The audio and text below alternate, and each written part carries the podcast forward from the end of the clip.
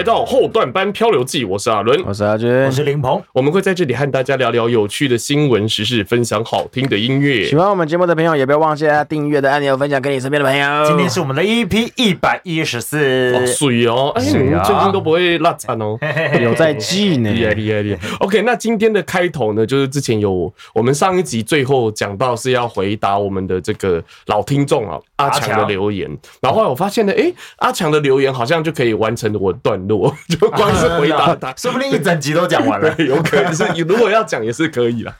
OK，那我们现在看一下哦，阿强后来有最新的留言哦，关于蓝白合。OK，阿强说蓝白合最亏的就是民众党，民众党的立党资本根本跟蓝绿一样烂。对，就是民众党立党资本真蛮烂的，觉得他根基并没有，并不是很稳啊，这样子。那像呃民进党，民进党当初其实也没有好到哪里去，可是当初可一开始都是这样啊，创业维艰嘛。可是也我觉得也没好像也没有民民众党这么烂。可是民众党他现在的困境，民进党以前成立比较困难呐，因为他是在那个威权体制之下，对对对对对，会比我觉得会比民众党的处境还要困难。可是现在就是民进党有比较先进的统治手段，例如说掌控了媒体啊，这样子用不一样的方式来掌控媒体。以前也是媒体被掌控，然后打压民主运动嘛。那其实现在有还是有一定的这种的影子存在了。所以说民众党真的是嗯根基就 立党之本真。是蛮烂的哈，那然后他说，但选择其中一方迁就，会使最铁的支持者错乱。哦，对，意思就是说，你不管是蓝白河还是绿白河，啊，都会让原本的支持者错乱。他说，我不知道马前总统给柯文哲灌了什么迷汤，但蓝白河这次就算能赢，对民众党长远来看也是输的。其实我是蛮同意这种说法的。哦，对，就是就是，其实很多会投给。民众党支持民众党，就是不喜欢蓝也不喜欢绿嘛。那如果说你不管你是跟蓝站在一起还是跟绿站在一起，其实你就丧失你，我觉得你就丧失你的品牌的独特性的这种感觉。这样讲可能会比较清楚一点。你的品牌定位就有点模糊掉。然后他最后说：“对了，我是支持民进党，没错。”我这说，我说，我说阿强是民支持民进党，他说：“对，我是支持民进党，没错。”后面给了一个赞，这样子。OK，那呃，其实这一次主要要回复的阿强的留言是。之前我们有做以色列那一集，那以色列那一集是在讲说，就是目前国际的这个舆论都在挞伐以色列的呃战争的行为哈。那阿强有不一样的呃这个想法，对我觉得还不错，我跟大家分享一下哈。阿强说我是支持，我们之前是主要是在讲以色列有一些不人不人道的行为哈。嗯。那阿强说：“我是支持以色列的。那以色列有提出停火条件，要哈马斯这个释放剩余的两百多名人质，但是哈马斯不予理会，只是不断的给各国媒体这个关注哦，他们死伤有多惨重。但但是对于这个释放人质，则是不谈。”对，是讲到这个，这样这样会不会讲太快？听得懂哈？嗯，听得懂。好，那如果这次屈服于哈马斯威胁，下次会怎样？问号。他说：“我猜下次哈马斯会俘虏更多人质。那以色列有他的困难，因为他的对手从来就不是哈马斯，而是支持哈马斯且愿意牺牲的所有人民。”哦，我我就觉得这一段有点危险。我我想，可能这个是阿强的想法，还是跟大家分享。他说，举例来说，他有举例，这个举例可能要过一下脑，就是要想一下才会理解他的意思。我也看了好几次。他说，举例来说，民进党政府突袭中国的福建省，然后而且俘虏这个百名人质，中国政府予以反击，而且杀回金门县，准备拿下澎湖，会不会太快？还可以，故事有点大，我觉得还可以。请说，请说。来举例，我懂。对，然后我们一直播他们的反击，伤害了很多平民百姓。嗯，这时候在本岛的我们应当如何？应当如何？这时候在本岛我们应当如何？应该马上联合在野党推翻民进党政府吧。就是如果说民进党做了这件事情，人民应该马上推翻他们。对，虽然中国政府他妈的狗。但我们不能先，我们也不能当先开枪的人。对，看看加萨走廊，有人要推翻哈马斯吗？可能有，但太少了，少到没人知道。最后，以色列在加萨走廊的进攻，我是支持的。对于以色列加萨走廊在加萨走廊以外的地区的进攻，他是不支持的，他只支持他在加沙走廊内部的军事行动。对了，很多地下，因为之前我们讲到说，就是呃，大家可能不太知道说，如果说真的发生空袭，你要躲去哪里？那阿强要提升提供一些资讯，他说很多地下停车场其实都可以当成是临时的避难空间，都可以查询得到哦。哦，对的，那呃，来先先来讲一下哈，呃，针对阿强这个留言的部分呢、啊，就是其实呃，也要看加萨的人民有没有能力，就是在当下这个时候推翻。政府了啊，对，而且其实其实加萨呃加萨走廊，它现在主要分成两两区啦，一个是一个是比较激进的哈马斯的部分，哈马斯其其实他们有很多这种激进团体，哈马斯相对来讲已经不是那么激进了，其实还有比他更激进的。哦，对，那其那这个所以说他们其实是呃又怎么讲，就是双头马车的感觉，嗯，不是说人民人民选好一个政府就可以干嘛，没有，就是他们是你不爽那就。那我我我诶、欸，我做我过我的生活，你过你的生活，有点像啊，你国民党跟我民进党的这个政治理念不符，嗯，那我就成立我的政府，你去弄你的政府，我们两个自己乱，我们这样各自弄各自这种感觉。所以说，其实他们当地的政局其实还蛮复杂的。哦，那我会对这个东西，我会对阿强这个留言很有兴趣，是我们之前去。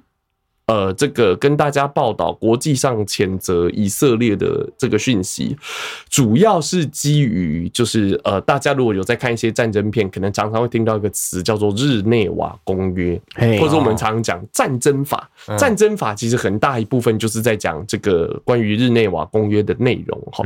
那到底是什么是日内瓦公约？这边跟大家简单讲一下。那等一下会结合就是阿强的这个留言的部分，哎，国中没认真读书的来听一下喽。对，什么是日内瓦公约？其实国中的时候也没有讲的很清楚 哦。对对对，因为我历史课我都很认真上的。其实老我跟你讲，以前的每一个时代的史观其实不太一样，或者对，因为历史其实是政府就是赢家书写的。史观是什么？就呃，对于历史的观点啊啊啊，对，就是他对历史的看法，他看历史的角度，然后他去解读这个东西是站在，例如说慈禧太后，嗯。有的人觉得他是一个就是白痴白痴老太婆，跟跟这个八国联军开战这样子，就觉得他白痴老太婆。但是如果这个老太婆那么白痴的话，她怎么有办法就是在清朝后期掌舵这么久呢？对啊，对你懂我意思，所以就会产生一些矛盾。所以每个人看一个故事的角度不一样，这样子。嗯，对。那呃，我们刚刚讲，我们我们为什么会讲这个日内瓦公约？哦哦日啊，对。然后以前很多老师其实讲一些东西。跟其实错的，就后来我们在找资料是错。例如说，我们以我以前有一个老师跟我讲五星上将，嗯，有哪些人？但其实老师讲出来资料，后来我再去查，长大之后有能力查的时候，我发现，哎，老师讲的不对。哦，对，老师是以前课本就有可能有错误，没有没有，老师补充老师的补充啊，对，老师补充的，就是有一部分对，但并不是全对这种感觉。所以我学校没考好，可以怪他吗？没有啊，因为考题是老师出的。所以不能怪他，所以是我没有听课，老师又不，老师不会考他，就是课堂上，呃，就是他，例如说他这样讲，他就是要这样考。他讲一二三，他就是希望你答一二三这种感觉。哦，OK，好，那我们讲到日内，我们回到日内瓦公约哈。日内瓦公约基本上分成四大公约哦，然后有分别就是限制不一样，呃，分别有呃在不一样的情境下设置不一样的规则。那我们大概讲一下，日日内瓦公约是一八五九年的时候由这个救援活动家，他也是一个商人，在他是呃比呃瑞士的日内瓦。出生的商人叫做亨利·杜南哦，然后他那个时候在经商的期间，经过了意大利的北部，我应该是我记得意大利北部哈，我们就讲意大利好了。那个地方，他那个呃，这个地方这个城市叫做索尔费里诺。那这个地方发生一场战役，叫索尔费里诺战役。然后他在那个当下就看到，就是战争的残忍和残酷。然后有四万多名受伤的士兵，因为缺乏一些设施，然后足够的人员，还有医疗的援助，然后被迫留在战场上。然后这个到。呃，回到日内瓦之后，刚刚讲的这个亨利·杜南，他就出版了自己的回忆录，叫做《索尔费里诺回忆录》，就是在讲这场战役。OK，然后这个人最后有得到诺贝尔和平奖。嗯，对。那他得到诺贝尔和平奖一个很大的原因，是因为他把这个他最后就是这本书他写完之后，他自己出钱印刷。那个时候印刷产业没有像像现在那么先进，可能成本也比较高。他就印刷完之后就送给欧洲各国的领导人，送给欧洲欧洲各个那个时候还有国王、国王啊、君主啊，送给他们这样子。然后他们这些国王看完之后呢，哎，不久之后啊。就打第二第一次世界大战了哦，所以他那个给了没有用啊？对，给了没没什么用了。对，就是他大家都知道，但是没什么用。那我们再讲一下哈，就是那这个日内瓦公约里面大概讲的是什么哈？首先，第一公约的部分哦，第一公约的全名叫做《改善战地武装部队伤者病者境遇之日内瓦公约》。OK，那简单来说哈，就是你在战场上如果遇到你跟你的敌人遭遇了，嗯，可是你的。敌人是手无寸铁的情情况之下，嗯，你不能攻击他，因为他没有他没有攻击你的能力，你不能攻击他，你攻击他，对你就是不讲武德，啊，不讲武德，国际制裁你。那万一那个他是个刺客的那种职业呢？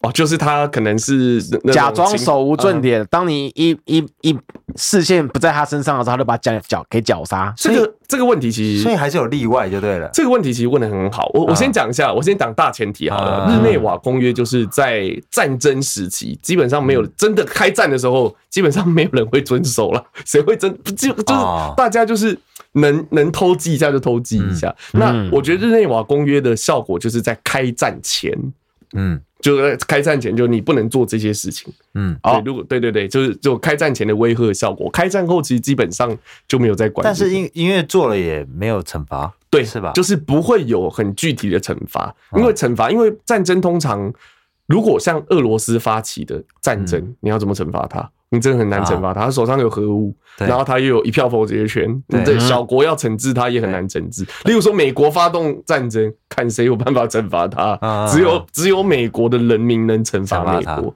对，大概是这个意思。哦，OK，那具体内容，他那除了这个呃，如果对方没办法反没有反击的能力，你不能攻击他之外，包含如果在没有交战的时候，因为可能会有双方停火的期间，嗯。那如果说对方有这个伤员的话，你有义务向国际红十字会就是通报这边有伤员，你要来救助他，你要来救助这个人，就算他是你的敌人，你也要来救助他。那顺便讲一下吼，这个呃国国际红十字会就是刚刚讲到那个亨利杜里呃亨利杜南在一八六三年的时候成立，嗯，然后隔年就开始起草日内瓦公约，然后一直到一九四九年。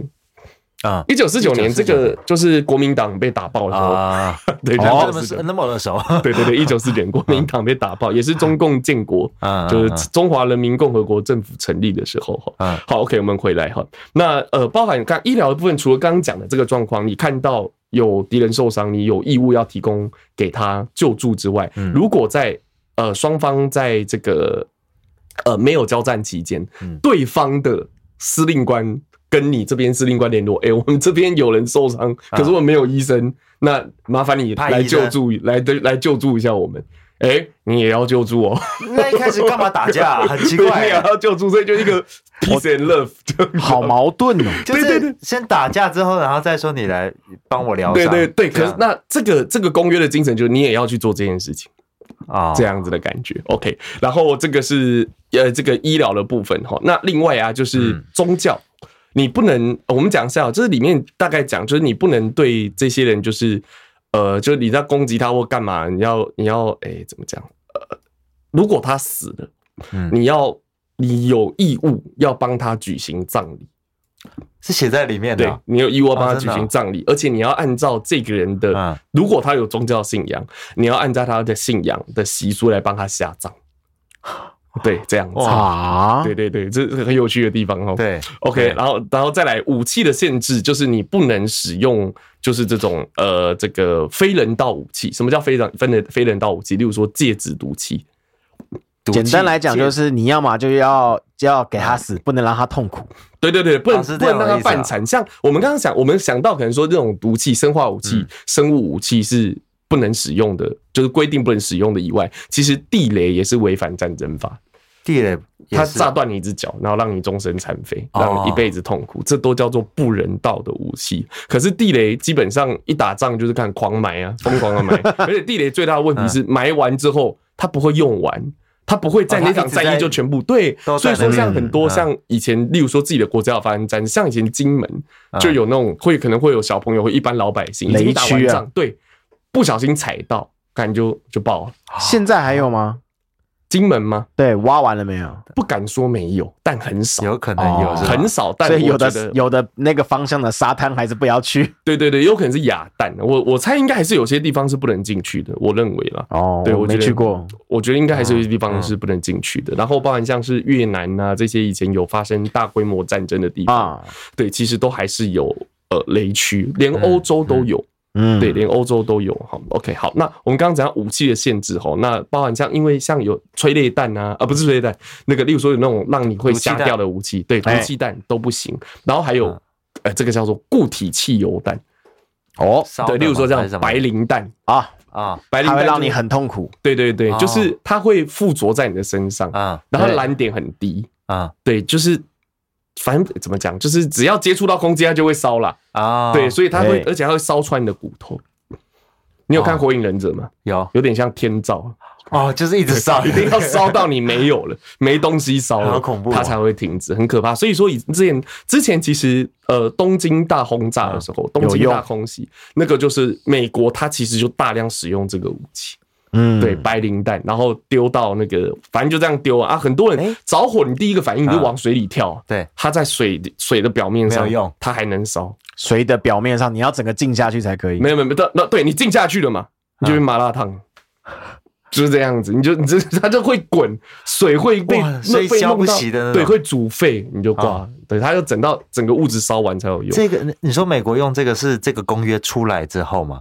诶，时间是是是这个是公约出来之后，可是因为武器那个是，因为后面都有在修正啊。因为随着战争的演进，科学的进步，例如说，他可能这个武器发明出来了，嗯，它是一个非人道的武器，嗯，可是还没有写进去。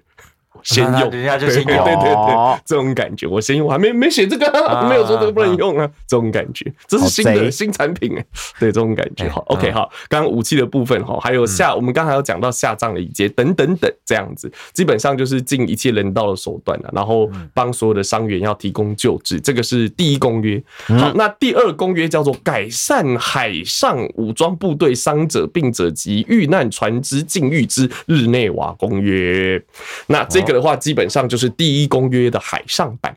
哦，对，所以说不用呃讲，不用不用，我不会特别再赘述啦。那简单来讲，例如说像，假如说你看到海上有已经被打到半残的船只，嗯，你不能再补他一炮哦，就大家已经在跑了。啊，补他一炮，砰，这样不行。哦，他已经准备要潜下去了，但你不能就他已经这个船舰已经失去作战能力了，上面的人已经要弃船要逃跑了。哦，对，你不能赶尽杀绝，补他一炮，这样不行。也就是说，他的炮口已经开花了，你不用再打他了。对，就基本上就是他没有反击的能力了，就不能攻击。对，你就不能再打他。其实这个跟第一第一公约陆上公约一样的意思，就是他已经没有对手无寸铁，没有还击能力了啊。对，所以说你当遇到敌人就是把枪丢掉，对不对？直接 投降，把枪丢掉，这样啊。对，这种感觉就是投降的人不能打。OK，这个是一二公约哈，一个陆上跟海上这样子。三就是空了。哎、欸，不对哦，三的话是针对战俘的对待的哦。对，就例如说你在战场上被俘虏了，嘿然后如果说你在战场上被俘虏了呢，都有相应的。第一个，你不能因为你的他这个人的种族、嘿宗教、然后年龄啊、性别这些东西，然后对他有任何的歧视或不公平的待遇。哦，OK，然后你要依照，基本上都是这样，你要依照他的军阶给他相应的待遇。啊，要给哦，是这样，对，你要给他想，然后你他的你要关押他的房间都有限制，例如说不能这个，你环境要整洁，卫生要做好，等等等等等，不能让他有增加增加他这个得到传染病的几率，然后他的伙食都有一定的规定。这样子，所以说你抓到一个将军，哇，麻烦了。哇，抓一个将军就真的很麻烦，这种感觉大概是这样。主要对于这个战俘的规定，然后你不包含你不能虐待战俘啊，然后战俘他有他有权利，就是他他只战俘只有义务告诉你他的姓名，然后住在哪里，然后他是例如说隶隶属于哪个兵团这些资料。然后几岁，然后叫什么名字，其他东西他有权利不告诉你。哦，对，如果你逼供他，你就违反日内瓦条约了。哦，对，大概是这个意思哈。嗯，OK，这个是第三公约。好，那其实今天的重点是第四公约哦。哦，第四公约叫，哦，我们先讲一下，刚刚第三公约叫做关于战俘对待之。啊，关关于在战俘待遇之日日内瓦公约，那第四公约叫关于战时保护平民之日内瓦公约，哦、就是关于平民的部分，跟我们有关系。对对对，有，其实跟我们也有关系。那讲一下哈，简单来说就是你在战场上，你不能用任何的手段，就是任何的暴力的行为来对待一般的普通老百姓，不是军人都不行。可是啊，这个就很有趣，所以以所以说。以色列一定错嘛？因为他打了人民。可是这个里面其实有一个 bug，不是一个 bug，就是它有一个弹书，它不是 bug，它是弹书。哦，就是人民自己的话也不能，他不能靠近任何的军事设施。你不能自己靠近军事设施，或是军军方人员，你不能靠近。对，因为你看，如果说你在战场上，你就抓一个平民干无敌，无敌星星，噔噔噔噔噔噔噔，去对方 去对面吃个饭再回来这样子。对，都是所以说就是有这个但书在。那这个这边就是回答呃阿强的问题哦，就是这个东西其实很难说有什么对错。所以说你会注意到以色列不断的宣传，他虽然说炸的是医院是不能炸的，嗯。但他有讲医院底下有军事设施。哦，就这样。对，所以说他其实去做这件事情，还是有一定的法理性在。哦。哦，就是他我没有违反呢，因为人民靠近的军事设施哦，所以我炸他是有一定的合理性的这样子。但是其实以色列有一直不断的在避免这件事情，就是他其实据说啦，他有那种因为他们的。以色列的那个情报单位很厉害，有那种直接打到，例如说一个大楼、社区大楼的管委会，直接打进去。二十分钟之后，我们要轰炸这里。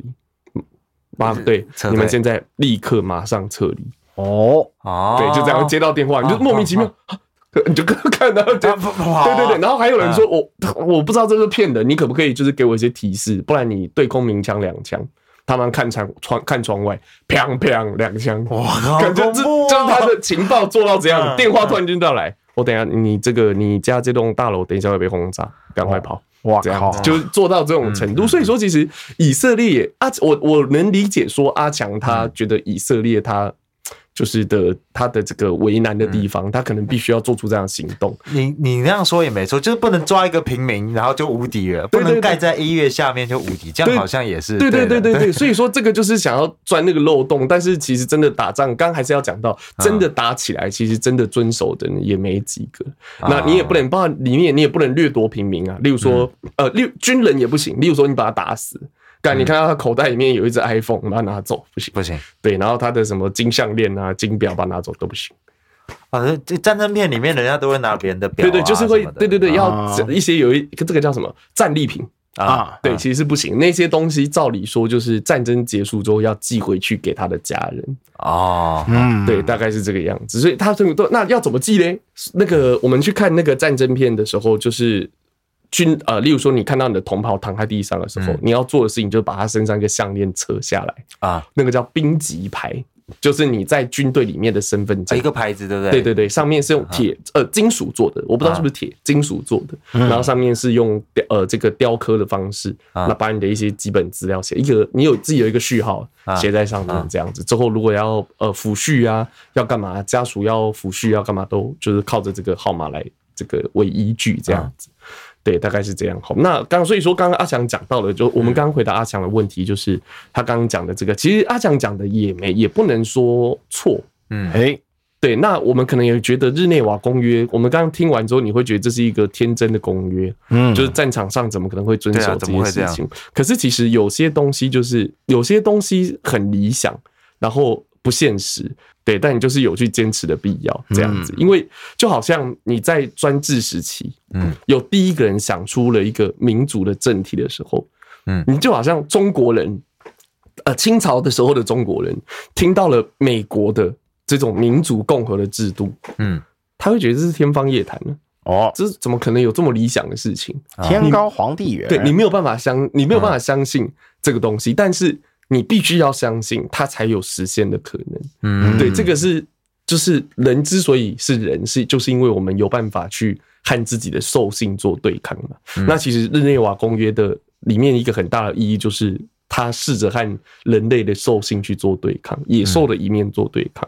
所以说，不管怎么样，就是不管有再多的不得已，我们都还是要去提倡这件事情。嗯，对。虽然说可能会，可能有点像是这个螳臂挡车啊，蚍蜉撼树啊，但是这都还是有需要、有必要去传承的。理念和想法大概是这样子，对，OK，那这个这个问题回答到这里。那如果说，那今天日内瓦公约的部分，我只是很简单的大概概述一下哈。那如果说你想要了解更细，因为它里面有很多条，例如说第一部第一公约的哪一条，然后有增修条文啊，有更改啊，这些你都可以再去网络上都找得到，都可以再去看一下。OK，好，那我们就呃轻松一下，进入到阿俊的阿俊的点播时间。欢迎来到阿俊的点播时间。赞啊！今天阿俊破天荒。哦，怎么破天荒？要播韩国歌是不是？不是，我要来播一首中文歌。哦，我要来播一首祖国的歌。哦，不是祖国啦，对，呃，中国大陆的。哦，西瓜外绿内红 哦，叉烧包，我是讲给林志鹏听的，里面是红的，槟榔，槟榔外绿内红。OK，好，我来讲一个乐队。哦，哎，在台湾呢，其实大家呃，在我们的用语是比较习惯讲乐团啊，在中国大陆呢，很喜欢讲乐队。哦哦，这个你知道吧？乐队我是不太知道的，这个说法我不太知道。哦，就是基本上来讲，乐队乐团，就是台湾很喜欢讲乐团，乐团乐团，什么乐团什么乐队乐队乐队，对他那边是什么乐队？对对对对对对，是这个样子的。我要讲的，今天要来分享的一个团体呢，他们是在中国大陆的独立乐团。哦，什么旅社？啊，什么东西？什么什么旅社？什么万年？什么青年旅社？青年旅社吗？不是不是万年旅社，不是不是万年青年旅社。我听，我今天要介绍的这一团呢，它叫做回春丹。回春丹，哎，回春丹蛮屌的，很独立的一个名字。对，好，他这个呢是在中国广西的独立摇滚乐队了。嗯，对我还是习惯讲乐团的，没没看到这个字有点不太习惯。啊，OK，好啊，他们最近有一首歌呢，哎，用大陆话来讲，非常的火哦。对，非常的火。我最近，我其实前阵子呃就有听到了，可那个时候呢，其实我并没有有太大的反应。哎，那这首歌多厉害啊！就是你从来没推荐过中文歌，而且还是祖国的歌。你让我讲。讲完嘛，你不要太差。你说，你说，你说。哦，哎，我刚刚讲到哪里？我想一下，就直到呃，我我有一个朋友，他跟我他跟我分享了一下，他说他最近喜欢这首歌，想要练习这首歌。女生吗？啊，不要吵，那就是。不然才哪会放在心上啊？然后呢，我就专心听了一下，嗯，我就专心听了一下，就是嗯，很不错。然后呢，我就跟着唱了，嗯，跟着唱的这个途中啊，他在他的副歌当中，我唱着唱着的，哎。我感觉我内心被触中了，没有没有吗啡，内心被触中。好，对，我的触动了你的内心。对，这首歌的歌词触动了我的内心。嗯，就我我还蛮，我个人还蛮喜欢骑车的时候，四下无人的时候唱歌。我相信各位应该也有这个经验。你四下有人也是会唱。我四下无，我四下有人的时候我会放 小声，对，然后没人的时候或者是在隧道的时候，我就很大声的唱出来。嗯，哦，我发现就是在唱这个歌词的时候。有一点眼眶酸酸的，内心酸酸的，触动啊！我觉得有这种感觉。词写得好，只听的时候不会，跟着唱的时候就有了。哦，对，我们先来听这首歌曲，然后听完之后嘞，我们再我再来分享一下这个歌的内容，好了，新的也行了。好，我们来听这首由回春丹乐队所带来的《鲜花》。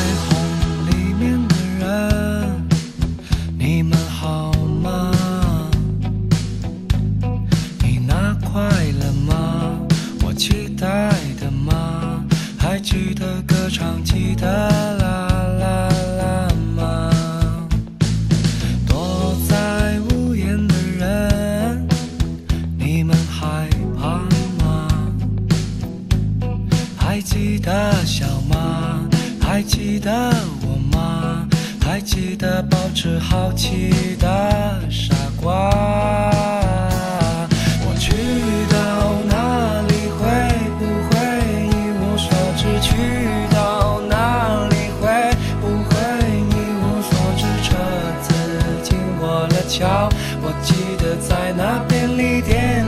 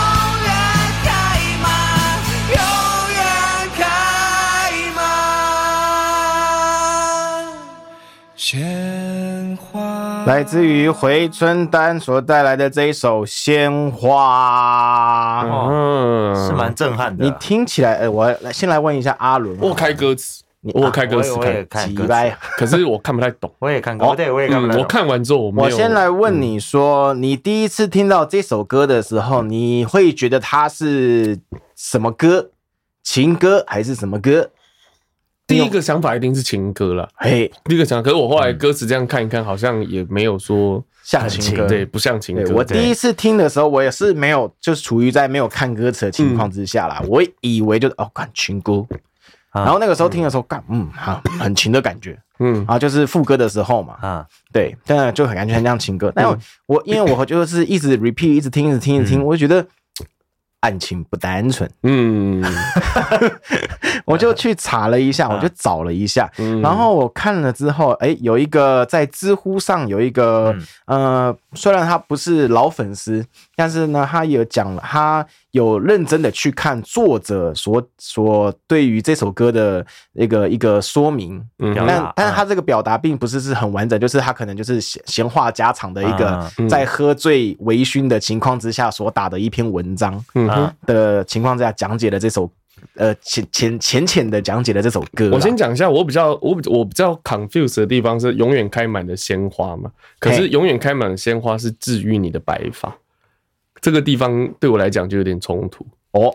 对，就是他到底是写给什么人的呢？是家人吗？妈妈吗？还是爸爸呢？这一首歌他有分享说，就是写这首歌的那个应该是主唱啊，叫刘希蒙。哦，对，他其实有直接讲明说，这首歌是要写给一个。老者的、长者的啦，嗯、对。然后我刚我当时听，我当初听的时候，我以为是情歌了。那、我看的时候，再仔细看了一下这个呢，我说哦，我看真的很适合。但是它这个的部分呢、啊，它呃怎么说？就其实很像，虽然他说是写给长者、老者，嗯、但是听起来我的感觉像已经写给要写给已经已经逝去的人了的那种感觉啊。嗯、我们看一下，就是他的最角前面说那个什么。彩虹，哎、欸，彩虹里面的人，嘿，彩虹里面的人嘛，这个就是其实在讲说，就是已经逝去的人，逝去的人，嗯哼，这是第一段所讲述的嘛。嗯、好，然后第二段所讲述的那个屋檐，躲在屋檐的人，嗯，他其实躲在屋檐的人呢，这个感觉就是好像，好像就是也是已经老了。他已经没有办法出去闯荡了，嗯哼，他老了，所以他后面才讲说，哎，你还记得那个保持好奇的傻瓜，就是哎，回想你的童年，你是不是个傻瓜这种感觉？后面又提到我去到那里会不会一无所知？就好像说，看我我我如果那个叫什么，我挂了的话，我到那个地方会不会很陌生？会不会害怕这个样子？然后在后面有说，车子经过了桥，然后经过又经过了山，嗯，这好像就是一个呃。人生当中，你你翻山翻海那种感觉，然后他说买了酒，但不敢一个人喝，就像说了，他身边已经没有人陪他喝酒了，嗯、哦，这种感觉。哦，讲到这边，我自己内心有点酸酸的，嗯、哦，对啊，嗯、啊，还好你们还在，我我们比你大，你可能会经历到，哎、欸，这个难讲，这个很难讲，对，嗯、然后后面后面又讲说啊，他想要。他妄想着想要骑着他的烂摩托车去转一转，嗯、可是才知道啊，他把车卖了。嗯、啊，对，然后后面就开始那个副歌，就我的心啊，对，我觉得这个这这个这个，我觉得唱的就是很很触动我的心。嗯哼哼，对，一方面的是，不管今天把它看作是。亲情朋友，或者是呃家人，已经不在了，或者是说，或者是说女朋友离开你了，我觉得这个这段都好适合。所以我这种综合性的联想，这种连连续两次 double double 攻击，啪啪两下，复方复方，就在这种感觉啦。好，他到了后面说那个治愈白发，就刚刚讲到那个嘛，我的心啊，就是整栋出租，处处都给你。我看一下哦，嗯。简体字有点辛苦，你这是平常就是要多看盗版的影片，简体字就练起来。哎，你知道，你知道我那个我大学的时候修了一门课，叫做十四到十七世纪欧洲文明史，嗯啊，然后里面的文献全都是简体字。然后我就跟老师靠北，我说老师这有没有繁体？我看不懂。那老师又呛我，这些文献都是大陆的，没有办法。就台湾没有弄这些东西，没有整理啊。对啊，我觉得那门那门课我还蛮喜欢的。嗯，对，那门课我还蛮喜欢的，因为他要讲到一些那个猎巫行动干嘛的。嗯，对，哎，扯远了，扯远了。好，我看一下你刚刚说治愈白发的地方啊，治愈，你是要讲治愈白发？他这边是讲说，就是因为。人老了，人人老了，头发会白了嘛？嗯哼。然后治愈你的白发，就好像你回到年轻的那种感觉。然后他其实是用他这边的解释是说，用鲜花来跟白发做对比啦。哦，对啦，用鲜花的就是五彩缤纷，对，来衬托，来和那个和那个苍白做对比，这样子。对，没有错。然后那个我的心整栋出租给你，这个是他是想要表达强烈的思念之情。哦，对，有另外一句话说的就是希望，如果你的灵魂有回来的话，就来这边回来我的心里看一看的这种概念。嗯嗯，对，我觉得，我觉得先不论歌词它的意境表达怎么样，反正它的整体给我的一个一个震撼，那个曲风的那个穿透，嗯，我是很非常的喜欢的。你一开始听到是先知道歌词才有你刚刚说的那个触动，还是第一次听还不知道歌词就有那个触动？第一次听的时候，前面在唱什么我都没有认真听，但是就有触动了。那个时候还没有，我触动的地方是副歌啊，我的心啊，我的心整栋出租。那个时候我以为是情歌嘛，嗯，对啊，那时候就要以以情歌的方式被触动，嗯，然后后面看了看之后，又是以一个又是一个呃，像是那叫什么来着？很像那个那个张雨生写的一首歌叫什么来着？哪一首？你随便讲一句词。不是不是，写给他妹妹那个什么啊？Say goodbye。Say goodbye，对，就是写给写给已经已不已经不在的人的感觉的那种触动，对，是这种两种感觉啦。嗯，对，都蛮有趣的。这首歌的歌词看起来很白话，然后很简单，但是你刚刚分享，我觉得蛮有趣的。嗯，然后他，我喜欢他。其实我看一开始看的时候，他觉得怎么那么多都是重复的，永远开满，永远开满，永远开满。但是他搭配到那个曲子里面的时候，我觉得它是一个堆叠，对对对，会觉觉得一个堆叠，反而不会觉得说，哎，可能单调啊或怎么样，对，反而是个堆叠上去的感觉。他在嗯啊，你先说，我就不得不说，就是中国的中，就是中现在中国的音乐啊，他们的作词这些东西，真的是在中文这个领域上面。嗯，真的，我觉得运用上面比比台湾很多歌词都写得好，所以比较比较有想要讨论的哦欲望这样子。不是说台台湾也有很多词写得很好的，但相对可能那边人口基数比较大吧。哎，对，所以说相对来说就是总量上面会比较少这样子。哦，对对对，很多歌像毛不易的词，这真的就写得很棒。嗯，哎哎，我也蛮喜欢毛不易的。好，继续吧。我刚刚是想讲说他的这个曲风上的表现，我也就是那个堆叠感呐，我觉得很棒。啊，刚开始呢，哎，没有配乐式的一个副歌的副段落式的副歌。合唱是吗？对，就是他最早一开始是团员们的团员们在唱的，然后因为他这个改成那个呃那个 EP 版本，嗯，所以用童声小朋友的声音来唱前面那一段。哎，什么叫 EP 版本？就是原本有其他版本。原本就是现场版哦，原本现场。对哦，因为这个乐团它这首歌会红的关系，是因为一档节目啊，这档节目叫做《乐团的夏天》，然后这个乐团在这个节目出出现是这个节目的第三季，嗯，第三季出现的，然后第三季对，然后比比比比到后面好像好像有。呃，快到快到很后面那个类似什么准决赛的时候被被比下来，然后又有一个复活赛被潜规则掉了，这个就不知道了，这个就不知道了。就是有人拿钱，但是那个什么好声音也是这样子，嗯，对，然后就就是反正就是在这个节目红的的独立乐团，红的都是被淘汰的。哦，对，赢的这个就是钱多的那个。好，OK 啊，我刚刚讲，我刚刚讲曲式啊，靠腰被扯到这边来，没事没事。OK，好，然后呢，再来就是他前面的，如果各位有去听他的那个曲式风格的编曲编曲段落的，他前面就是一整串的，应应应该说一整段的伴奏，嗯，没有主旋律。噔噔噔噔噔噔噔噔噔噔噔噔噔噔噔，没有完，没有主旋律哦，没有旋律在跑就对了。对，他用伴奏在跑前奏的，我觉得哇，很久没有听到这个手法，我也觉得哎还不错哎，嗯，对，然后才才进来那个主歌，嗯，对，他的唯一有旋律的地方就是他的间奏，有有吉他 solo，嗯，对，吉他 solo 也弹得不错，然后再一次直接再回来副歌，所以他的 A 段只有一次最前面而已，所以他是 A B B 形式。嗯，这个会不会太深了呢？可能有一点，我怕这个我都要花点脑了。没关系啊，这样世鹏听得懂。嗯，我没有，我是最低的底线，你知道吗？如如果连我都不行了，那可能真的就有点那个。好，那就聊到这边就好了。我们一般老百姓可能比较没有办法。OK，好，那哦，我们的回春丹呢就介绍到这边了。他也有一些其他的歌，各位可以去搜寻看看，因为他们这个应该是有翻墙的乐团哦。嗯，外面那个。那个 Street Voice 有他的资讯，感觉独立乐团就是要翻墙才够独立。对，独立乐队。然后我看了他的那个照片，团员照片啊，其实他我第一眼看到他们的团员照片，给我的感觉很像旺福。嗯，对，那个那个发型是比较复古嘛？对，感觉上。然后那个那个是很那个叫什么就是很大件的西装。嗯，对，我就哎呦，我肩宽很宽那种，对对对对对对对对，复古。对他其他的歌我目前是还没有听啊，因为我现在是被这首歌给吸引住，因为我都反复一直在听这首歌，一整天都在听。哎，对，是吧？对，上班的时候在听。你会哭一整天？没有，你想到什么？你刚刚没说哎。这个不好说。好了，结尾做结尾。好，OK。那你还有什么要讲的？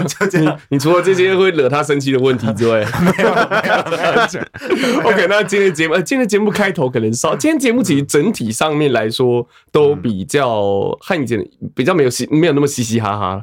对，比较嘻嘻哈哈的部分比较少。对，今天嘻嘻哈哈的部分比较少。那希望说不要影响到你的心情，这样子。OK。对，因为有时候我觉得有时候就是有的人说要怎么要正面，就是。开开心心去面对，但有时候其实你要面对的不是你所真的面对，不是你嘻嘻哈哈的去面对悲伤的心情，是你要去直面悲伤的心情。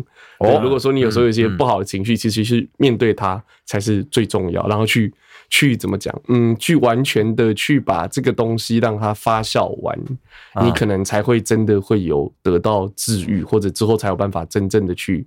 呃，走到所谓的正面的方向，这种感觉。好，OK，那今天的节目到这边差不多告一个段落。如果你喜欢我们的节目的话，记得到我们的脸书、IG 去搜寻“后段班漂流记”，帮我们按赞、订阅、加分享。后段班漂流记，我们下次见。